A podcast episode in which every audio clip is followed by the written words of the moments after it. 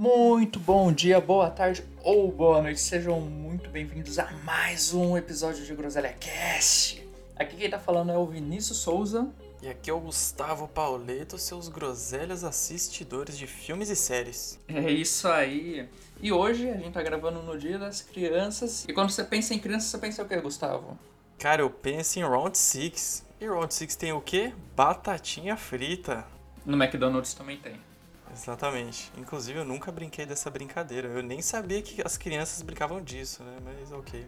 Já brincou, Vinícius? Já brinquei na escola, cara. É, aliás, tinha muita brincadeira lá na escola que tipo, não faz sentido nenhum, mas eu gostaria de ver nas próximas temporadas de Round 6.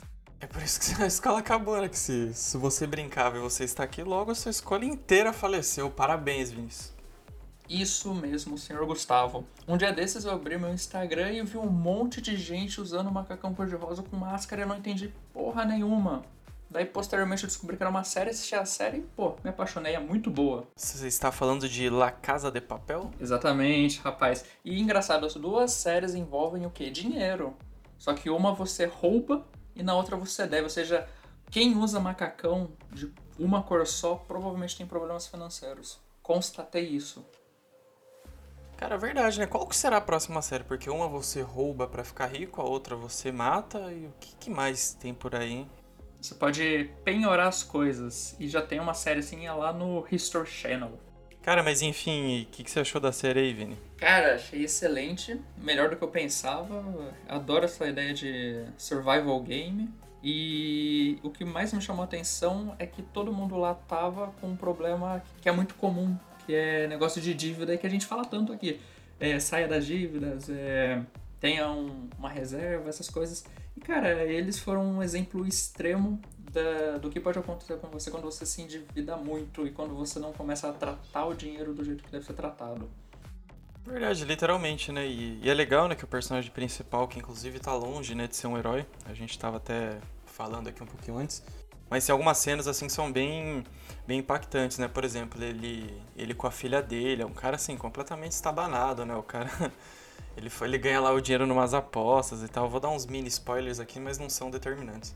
Ele ganha dinheiro numas apostas, daí ele acaba né, perdendo porque ele tá devendo pra agiota, daí ele ele vai comprar um brinquedo pra menina lá, ele não consegue pegar na máquina, aí uma criança ajuda, ele ganha um. ele pega, né? Uma caixa de presente que ele não sabe o que é, ele entrega pra filha um revólver. Cara, é genial. E tem uma outra parte também, que a mãe dele, que tem diabetes e tudo mais, ela tá no hospital, né? E ela precisa continuar o tratamento. E ela que parece ser meio durona, ela pega né, vai embora ali durante a noite, né? Ele interrompe ela, não sei se você lembra dessa cena, Vim. E ele fala, não, mãe, como assim, né? Você tem que voltar pro hospital, né? Continuar o tratamento. E, enfim, eles discutem e tudo mais, até que ele fala, porra, para isso que eu pago plano de saúde e tal. Daí ela vira e fala, é, você só esqueceu que na verdade você vendeu o plano de saúde para ficar apostando em cavalo, né? Então, é, a série mostra, assim, todos os extremos, né? Inclusive aonde pode chegar a pessoa, né? Porque eu acho que no caso dele, é, eu confesso que eu não sou um estudioso de vícios, né? Muito menos de cavalo. Mas ao que parece, ele só apostava, além do vício, mas porque ele, ele queria conseguir dinheiro rápido, porque ele estava devendo. Então ele sempre opta por um caminho ganancioso, né? Que de novo sempre é pauta aqui, né? E enfim, Vini, você tem mais alguma coisa assim que você tá tá bem fresca aí na memória, cara, porque eu acho que essas duas cenas assim, além de toda a série, né, que é meio macabra, mas cara, essas cenas assim, eu acho que elas batem forte. É, é interessante, Gustavo, isso que você falou, que ele sempre procura caminhos fáceis e cara, muita gente procura esses caminhos. E, e a melhor parte, não é um caminho fácil que vai dar um resultado é um caminho fácil, mas incerto, que são os das apostas. Se ele ganhar, porra, ele, ele ganha, sei lá, um milhão de reais. Só que se ele perder, ele vai perder 5 reais hoje, 10 reais amanhã, 20, 50.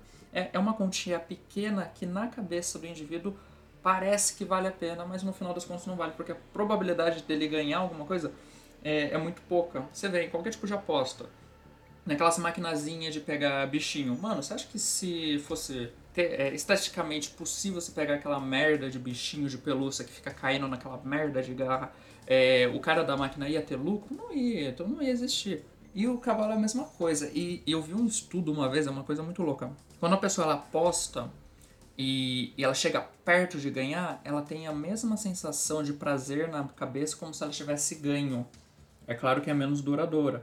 E, e é isso que, que a maioria dos jogos tenta trazer para a pessoa. Por exemplo, você vai ver um título de capitalização. Para quem não sabe, é tipo, sei lá, uma, uma mega cena, por exemplo, assim, da vida. Se você ficou faltando, sei lá, três números, você fala, pô, foi por pouco, por pouco que eu. Mas, cara, não é por pouco, sabe? Geralmente eles fazem um cálculo para realmente sempre ficar faltando poucos números para incentivar você a comprar mais. Tipo, caraca, faltou três agora, na próxima quem sabe não vai. Mas geralmente, sei lá, se falta dois números para você, você estatisticamente está longe, longe, longe de ganhar. E o, a pessoa que ela tá nesse vício, ela não vê isso. E daí ela vai apostando, apostando, apostando, precisando de mais dinheiro para fazer novas apostas, e depois ela coloca na cabeça que precisa apostar para conseguir pagar as dívidas, e daí entra nessa bola de neve onde você tem que realmente vender o seu corpo de várias formas possíveis. Cara, e é legal também, né? Essa na verdade é uma das partes, né, que que, a, que o indivíduo ele, ele fica meio louco, né? Ele, ele tenta ganhar o dinheiro rápido, ele tenta fazer alguma coisa, ele vê, né? Nesses exemplos da própria série, né, a filha que mora com a mãe, né, e tá longe de casa, né, a mãe do personagem que, poxa, não tem nada lá, vocês veem na série, eles comem até uns negócios bem esquisitos lá, que, que eu nem sei exatamente o que é, mas não parece ser muito bom não, parece ser meio comida assim de, de quase terceira mão ali, né, porque eles não têm dinheiro, né, porque o, o doente lá, ele rouba o cartão de crédito dela, inclusive, pra ficar postando, é uma loucura. Cara, chega um momento lá da série que, que vê um maluco do nada, assim, que quer jogar um jogo que eu, inclusive, eu nunca vi também Basicamente você joga um papel e você tem que bater no outro papel e o papel tem que virar. É Tazo, mano. Tazo são duas bolachas de plástico que uma fica no chão, aliás, fica um bolo no chão e tu taca para tentar virar ela. Pelo menos é assim que eu jogava. E digo mais, mais pra frente na série você vai ver que o pessoal lá da Coreia do Sul não sabe, não faz ideia de como joga a bolinha de gude, mano. É, aí, cara, chega, né, nesse momento eles começam esse jogo estranho e tal, e aí o cara fala assim, ah, se você né, ganhar aqui, eu vou te dar, acho que é 100 mil wones, né? Não sei como que pronuncia direito o dinheiro deles lá. Aí, mano, o personagem principal ele joga assim, né? Tipo, com toda a força e tal, e o negócio nem se mexe. Aí, o cara que convidou ele pro jogo, mano, ele, sei lá o que ele faz, mano, dá uns estralos assim, ele arregaça. Vou trazer uma informação aleatória aqui. 100 reais brasileiros equivalem a 21.646 é, won sul-coreanos, que é a moeda do Round 6. É, enfim, e o cara, mano, ele jogava no chão e o negócio dava umas arregaçadas assim, o papel subia. E aí o cara, né, ficava com a mão estendida, tipo, porra, e aí, vai me pagar? E o cara né, não tinha dinheiro, não tinha nem dinheiro pra pagar o agiota, vai pagar o, o cara do jogo esquisito. Aí o cara falava, ah, então você pode pagar com o seu corpo. Daí ele chega e dá um tapa na cara, mano. E, cara, né, ele vai jogando e tal, nunca dá certo pro, pro personagem principal. Acho que ele leva mais de 10 tapas na cara. E, enfim, nessa né, situação aqui bizarra, né? Ela só deixa tudo bem bem explícito o quão humilhante, né? Tipo, cara, a pessoa ela tá no meio de um metrô, né? Esqueci, esqueci até de, de falar dessa parte. Tá todo mundo olhando ali. E o cara tá apanhando igual um retardado.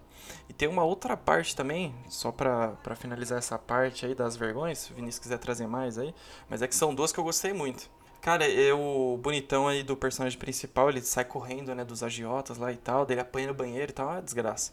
Aí chega uma hora que o agiota fala assim, ó, então se você não pagar aqui, acho que é 3 milhões de, de wons lá, né, eu vou pegar o seu olho e o seu rim. Aí ele dá um termo, cara, um termo de renúncia à integridade física pro cara assinar. E o personagem, né, coitado, né, ele falou, mas porra, não tenho caneta aqui, né, porque o cara quer que assine com a digital, na verdade, né, ele, oh, não tenho nada para assinar. O cara dá um soco no nariz dele, ele assina com o sangue do, do nariz. Cara, é, nossa senhora, é uma tragédia. Coitado, o cara só passa vergonha e sofrimento.